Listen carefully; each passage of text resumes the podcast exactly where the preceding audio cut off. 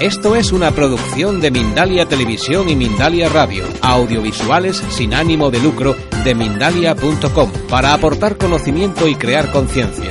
Mindalia.com, la primera red social de ayuda altruista a través del pensamiento.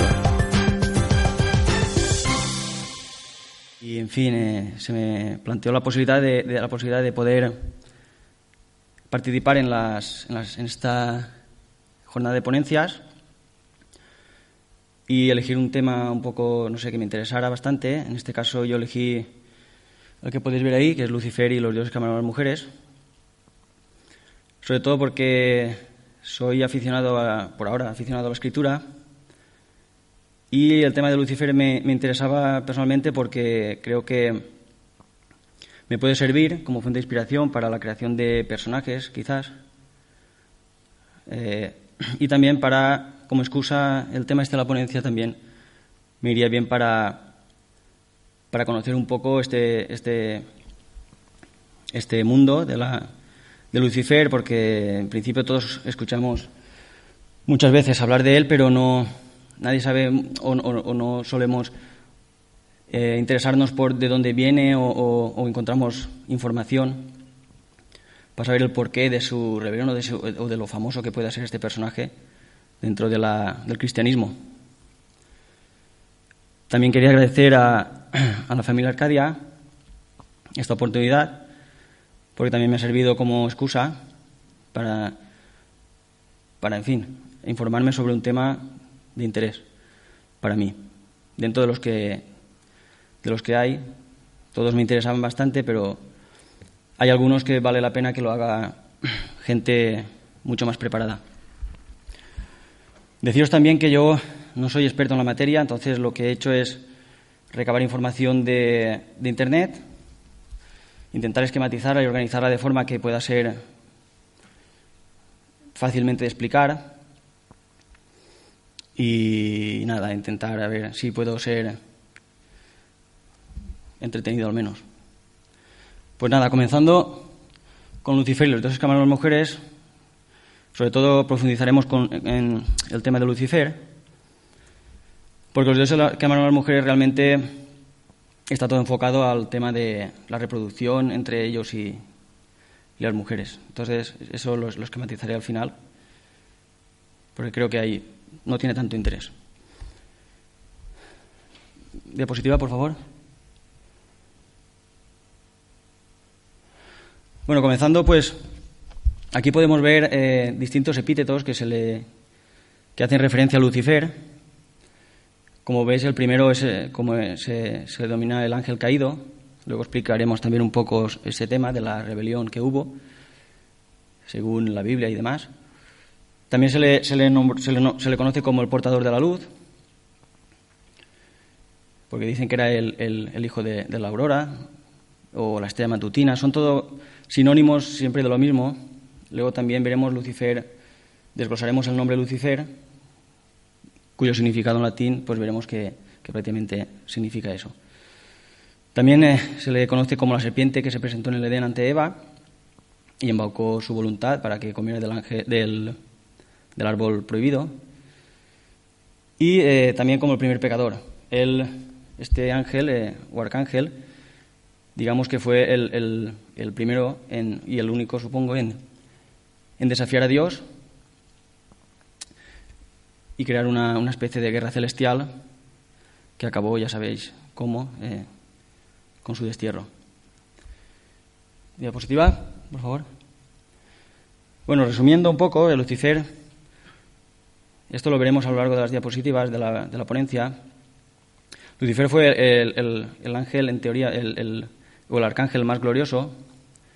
Este fue también dotado de muchísima inteligencia, el más iluminado de, todos los ángeles que, creó Dios. Fue el segundo también en, su, en la jerarquía celestial, solo por detrás de- del Creador, lo que le convirtió en un ser orgulloso y arrogante, algo que también nos pasa a los humanos, y al final lo llevó a desafiar a, Dios, eh, embaucando pues, a un ejército de ángeles.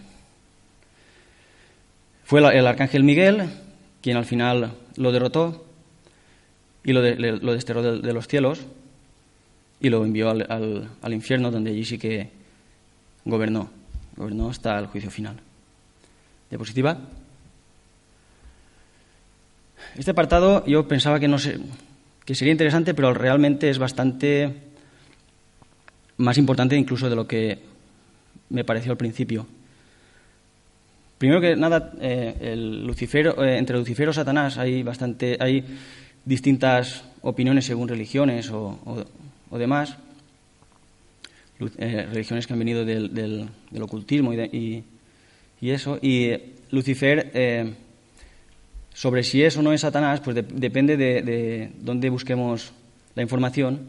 En, algunos apartados veremos que mm, dicen que no es, no es el mismo ser, por ejemplo, en el plano astrológico, eh, Lucifer y, Satanás no son los mismos porque, según eh, las creencias basadas en la astrología, Satanás viene de, eh, está representado por el planeta Saturno y Lucifer, sin embargo, es, es, Venus en principio.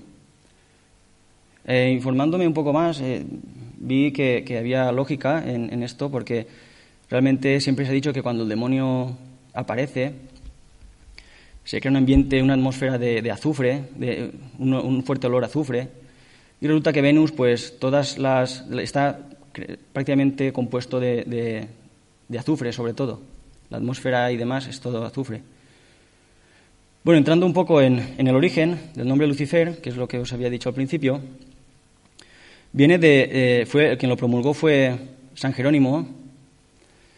Eh, este hombre, este hombre era un, en teoría un santo, que el, eh, Papa de la época lo, le, dio la, le pidió que, que tradujera, tradujera la, Biblia al latín para que pudiese llegar a, muchas más personas, sobre todo a que es la Biblia Vulgata, en la cual eh, poder llegar a, todas las, personas que, en esa época pues hablaban latín, que era la, la mayoría.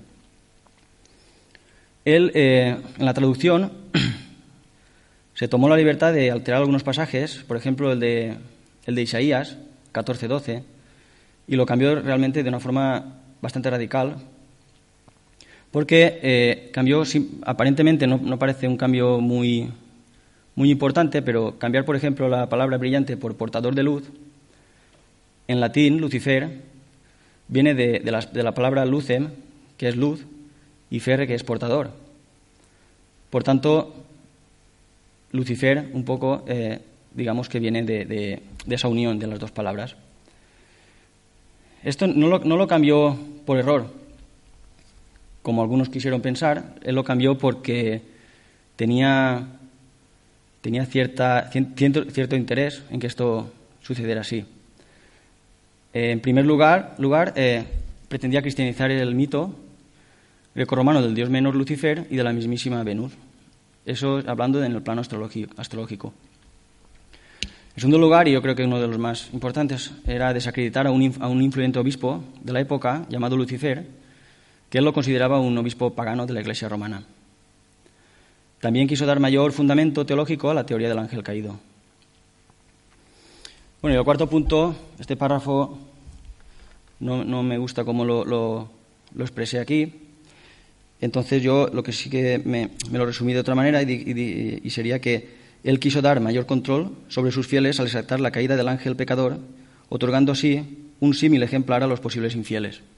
Es decir, él dio una importancia eh, personificando al, ángel caído de que cometiendo pecados y yendo en contra de, las creencias de las creencias cristianas, pues podía, podía sucumbir cualquier persona también a un destierro semejante, a un, un futuro como, como el de Lucifer.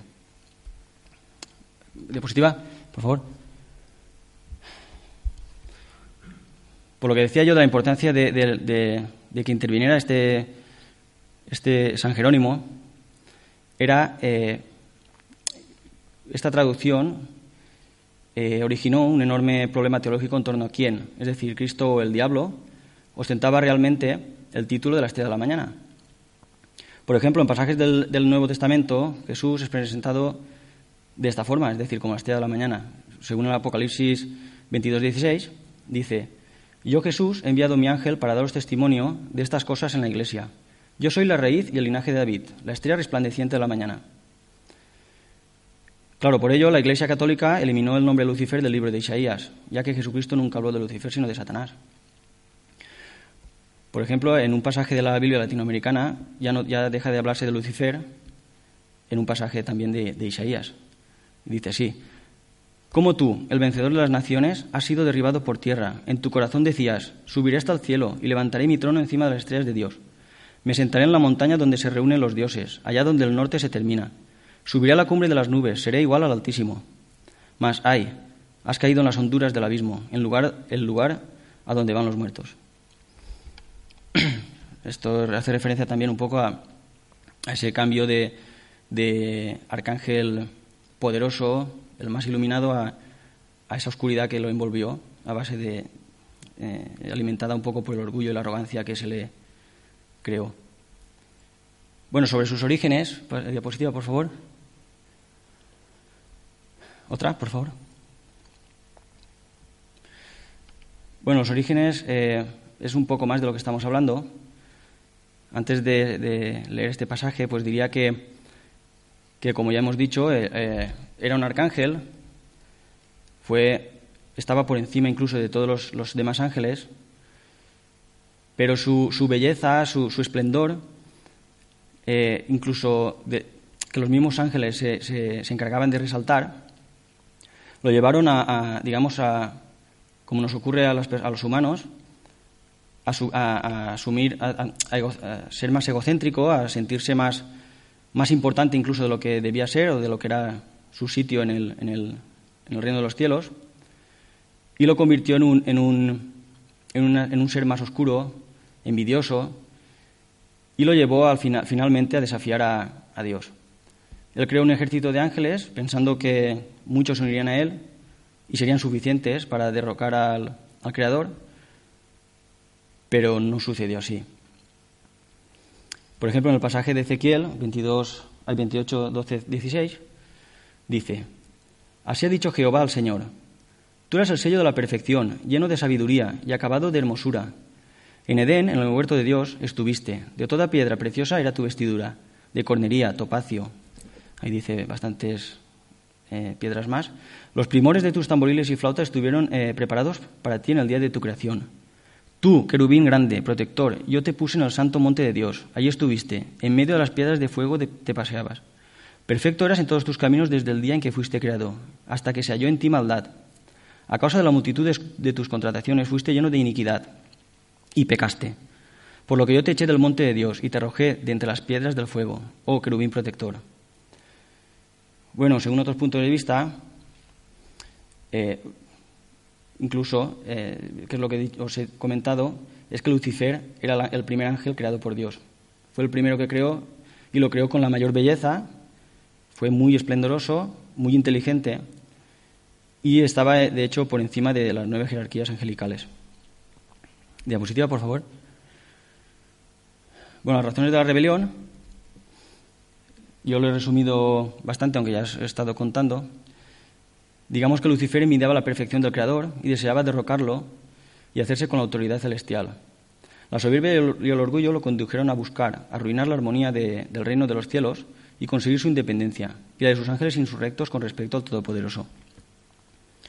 El Creador hirió su orgullo perdón, hirió el orgullo de Lucifer y lo hundió en su rabia, porque el primero decidió encarnar su esencia divina en un ser tosco e inferior como el ser humano, que fue Jesús. Fue algo que, tampoco asumió Lucifer y, y lo, lo colmó de más rabia, si cabe, de la que ya tenía. Según los mormones, también dicen que Lucifer se rebeló porque deseaba destruir la libertad del hombre. Antes, antes de pasar, diré que el, el Lucifer y, según la mayoría de creencias, Lucifer y, Satanás sí que eran la misma entidad, con la diferencia de que Lucifer llevaba ese nombre antes de ser convertirse en ángel caído, es decir, antes de ser derrocado de, del reino de los cielos, donde cuando, cuando llegó, cuando ya, ya no estaba allí, adoptó el nombre de Satanás. Eh, creo que el, en hebreo significaba, no, recuerdo ahora cómo, era, me parece que lo tengo por aquí. Eh, no sé si era rebelde o, una palabra así. Creo, ¿no? Alex, ¿tú, tú recuerdas? No, ¿eh? Vale, vale. Pues nada.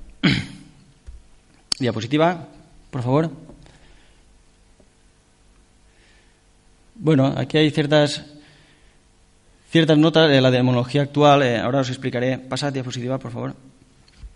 Aquí seguimos con el, con el santo este, San Jerónimo, que al parecer su, su error o su rebeldía al, traducir los textos de la Biblia, pues en obras anteriores ya, ya, ya ocurrió el, hecho de que Lucifer se, se relacionase con, el demonio y demás el nombre, y en obras de, otros autores posteriores pues siguieron un poco alimentando esa, esa idea. Por este hecho, nos resulta extraño que se hayan generado equívocos y que en la demonología actual esos equívocos hayan engendrado propuestas teóricas. Diapositiva, por favor. Vale, eh, en la demonología actual eh, existen bastante, de hecho yo no lo sabía y al estar un poco informándome sobre el tema, hay muchos puntos de vista por ejemplo, el de la, ocultista moderna Dolores North dice que Lucifer entendió como la, estrella de la mañana, entendió como la estrella de la mañana es equiparable a Lumiel, que fue el arcángel de la luz. El mismo ser que los satanitas conocen como Azazel o la antorcha de Babomet. Realmente esta, ponencia se hubiese podido ramificar muchísimo, porque, como veis, la antorcha de Babomet, eh, ¿quién, es, quién, es, Lumiel, pues yo no no he querido entrar más en detalle porque si no esto se extendería demasiado y, creo que vale la pena resumirlo un poco más, ya que yo no soy, como repito, experto en la materia, prefiero un poco indagar sobre la superficie y así tener un poco más controlada esta, esta ponencia. Luego, bajo una perspectiva interiorista y algo heterodoxa, es decir, que no sigue las prácticas tradicionales de la mayoría, Lucifer es en realidad un nombre que sirve como máscara a Satanás y que cobra vida como una fuerza impulsora, motivadora, iluminadora, cuya raíz se encuentra en la mente subconsciente. Desde otro punto de vista ocultista, la verdadera fuerza de la voluntad solo puede eh, revelarse tras un proceso en el cual el individuo da rienda suelta a los, deseos reprimidos en la mente subconsciente. Y según la Biblia satánica, Lucifer es visto como uno de los cuatro príncipes de la corona del infierno, el príncipe que gobierna el este, que es el Señor del aire. Recibe el título de portador de luz y estrella de la mañana y representa el intelectualismo y la iluminación. Esto me sorprendió porque yo, yo pensaba que estos puntos de vista eran quizá más, no sé, más radicales, más. Y estoy viendo que, digamos, eh, encubren un poco el, hecho de que Lucifer eh, se rebelase contra Dios, porque realmente eh, parece ser que, lo siguen, en este caso, estas, estas religiones, por el hecho de haber sido el, primero en desafiar una voluntad que seguramente no era la suya, lo que nos puede pasar nosotros, a las personas, cuando hablamos de, de, lo que sea y no tenemos la misma opinión, en lugar, de aceptarla, pues ese valor de rebelarse, ese impulso que, te convierte quizá en, aparentemente para los que piensan como el, otro, en un enemigo, aunque sea de forma teórica, y ellos, eh, digamos que, se que lo, veneran por eso, por, ser el, el, primero en desafiar una voluntad que no era la que él tenía. Diapositiva, por favor. Bueno, en tema del ocultismo, sobre otra, por favor. En el ocultismo se encuentra el, luciferismo, que, es una doctrina religiosa que gira en torno a la figura del dios romano Lucifer, que a su vez es considerado como el ser portador de, la luz del intelecto. Se diferencia del satanismo porque asegura que Lucifer y Satán no son la misma entidad. Sin embargo, algunas organizaciones satánicas se consideran a sí mismas luciferinas. Bueno, yo para hablar de, estos temas debería de conocer mucho más el, de qué estas organizaciones, eh, cuáles son sus ideales y, por eso simplemente dejo caer la información, pues si algún día pues alguien de vosotros pues en casa ya, ya puede profundizar más. Luego el luciferismo gnóstico es una doctrina filosófica y religiosa de los primeros siglos de la Iglesia que pretendía tener un conocimiento de las cosas divinas a través de la intuición y no de la razón o la fe. Es decir, no porque se lo, eh, eh, fuese la palabra de otros y aceptarla, sino intentar un poco que sea su lógica, su propia lógica la que decida si, si creer en ello o no. Diapositiva, por favor. A partir de estas interpretaciones simbólicas con cierto vuelo imaginativo, se afirma que Jesucristo era el hijo de Lucifer y que Yahvé, Jehová, o como quiera que se llame el Dios de los judíos, según el Antiguo Testamento, era en realidad un Dios del mal, un demiurgo y dueño del universo eh, material. Claro, estas teorías se, contrastan porque en pasajes del Evangelio, por ejemplo, el diablo tienta a Jesús cuando está ayunando en el desierto. Entonces, en este pasaje se piensa que Jesús estaba hablando de aquel celoso, vengativo y cruel y furibundo Yahvé, del campamento de Moisés. Razón por la cual creen ver en el Dios, eh, en el Dios judío que es un Dios del mal. Sin embargo, en otro pasaje Jesús le dice a los judíos que su padre es Satanás y que ellos son adoradores de Satanás. Sin embargo, eh, aquí cambia un poco la, perspectiva del, diablo, porque en este caso el diablo no es Lucifer, sino el Dios de los judíos, un demiurgo dueño del universo material, es decir, nada, nada maligno. Diapositiva, por favor. Bueno, pues como había dicho antes, eh, el tema de que, San, San, Jerónimo cambiase partes de, los pasajes de la Biblia, crearon una personificación de, Lucifer tal que eh, a, lo largo de los, de los años se ha, convertido, eh, se ha convertido en sectas y religiones que lo adoran. Diapositiva. Como por ejemplo la estrejería, eh, cuyo significado proviene del italiano arcaico y significa brujería, es una religión, una religión, neopagana de origen italiano que esencialmente se fundamenta en la, en la brujería. Tiene influencias de cultura gitana y su principal deidad es Lucifer. Pero no concibe a Lucifer como el demonio cristiano, sino como el dios latino Lucifer. No resulta por ello extraño que el Evangelio de las Brujas narre el papel mesiánico de Aradia, quien era nada más y nada menos que una hermosa bruja hermana de Lucifer. Aquí vuelvo a hacer un inciso porque aquí, por ejemplo, tampoco yo conocía quién era Aradia, ni, ni, lo había escuchado nunca. Sin embargo, claro, es una, es hermana de Lucifer. Yo no, no, he querido tampoco entrar, por, entrar sobre ese tema, porque supongo que desglosaría en varios temas más. Entonces yo simplemente resumo esta parte también, para que luego, si alguien quiere, pues ya, ya la busca la información. La, la estejería considera que la naturaleza es sagrada y que la magia es un camino benévolo de evolución y desarrollo espiritual. Nada, no tiene aparentemente ningún fondo maligno ni, ni nada en absoluto. El símbolo que veis ahí es un anillo, no, desconozco su significado. Dentro hay, bueno, el anillo tiene como, en lugar de una perla o, cualquier em, cosa que lo pueda embellecer, tiene una estrella de cinco puntas, abajo también, y, unas, y varias letras, que yo supongo que las personas que, que dominan el tema este, pues seguramente se lo conocerán muy bien. Otra religión es el yazidismo. Esta religión es eh, originaria de Kurdistán, donde la mayoría es musulmana. Tiene un carácter monoteísta, es decir, que eh, cree en la existencia de un, solo, de un solo Dios, aunque pone un énfasis especial en el culto a los ángeles. Y en esa línea veneran al ángel pavo real, el cual es una expresión simbólica del mismo Lucifer, quien, según los yacidas, se rebeló contra Dios para otorgarle al hombre el conocimiento es decir, un pensamiento propio, supongo yo. A diferencia de los católicos, los yacidas creen que luego Lucifer fue perdonado y restaurado en su autoridad de líder de la milicia celestial.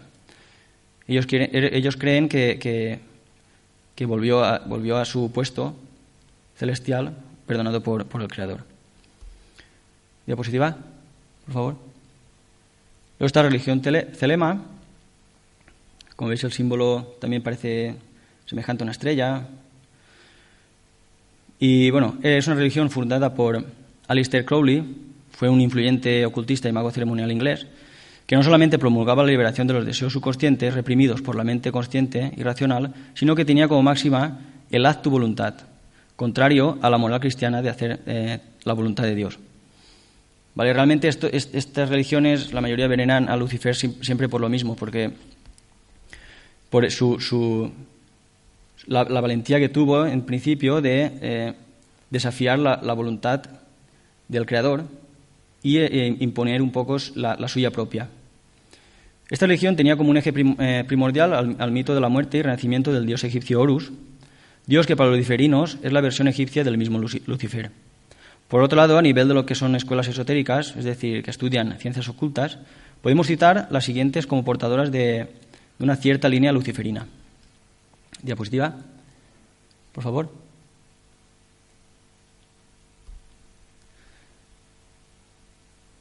Diapositiva, por favor. Gracias. Como está, es por ejemplo la masonería. En esta, en esta parte yo no voy a profundizar nada, incluso menos que, antes, porque en esta sí que tenemos una ponencia de una persona experta en, esta materia que nos podrá explicar también incluso el símbolo que, representa esta religión. Y yo simplemente pues, os diré dos cosillas de ella y, y esta noche pues que, profundicen los que saben.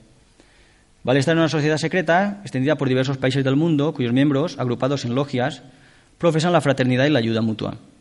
Afirma tener como objetivo la búsqueda de la verdad y el fomento del desarrollo social y moral del ser humano, además del progreso social. Nada más, yo os digo, yo no simplemente que conozcáis de un poco y, y esta noche que nos deleiten con los que verdaderamente dominan este tema. Diapositiva, por favor. Luego está también la, orden hermética de, del alba dorada, que ese símbolo es una, especie de cruz sobre una, también una, otra especie de, estrella muy puntiaguda. Bueno, esta orden eh, es una fraternidad ocultista de magia ceremonial marcada por un carácter fuertemente ecléctico, en el que intervenían influencias como la Cábala, que es la interpretación mística del Antiguo Testamento propia de la tradición judía, también la quiromancia, que es la adivinación eh, mediante la interpretación de las líneas de la mano, el tarot, la alquimia, el gnosticismo y hasta la tradición rosacruz. Fue acusada por incluir cultos a Lucifer entre sus prácticas, acusación que no podemos tomarnos como una, verdadera, como una verdad incuestionable, sino como algo que probablemente esté inspirado en la ignorancia, el fanatismo religioso y el prejuicio, entre otras cosas. Diapositiva. Bueno, hasta aquí la parte de Lucifer, ya os he dicho que era muy resumida, porque antes de, profundizar mucho más en los temas, prefiero, ya, que no, desconocía hasta, hasta que me he visto un poco obligado por mí mismo a, realizar esta ponencia, desconocía bastante el, tema, el, mundo de Lucifer. Por tanto, ahora pasaremos muy resumidamente a los dioses que aman a las mujeres, porque al final, como veréis, eh, el objetivo desde los principios de los tiempos siempre ha sido el mismo la procreación. ¿Vale? Eh, diapositiva, por favor. Bueno, las cúpulas divinas ya dicen bastante sobre lo que esquematizo aquí. Y es que cuando los dioses bajaron a la tierra fueron presa, presa fácil de la lujuria.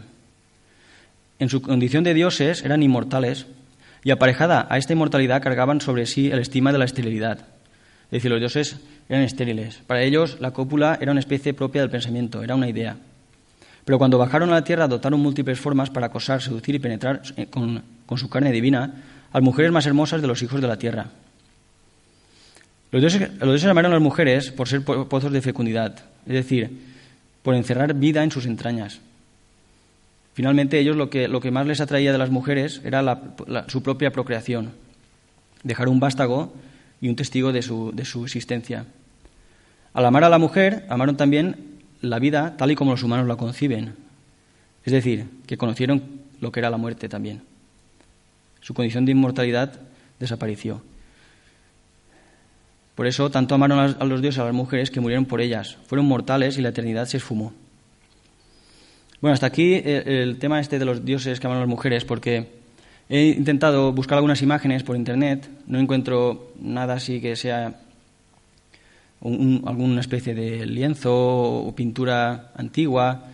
Son todo imágenes que no, creo que no concuerdan con lo que intento, intentamos ver aquí.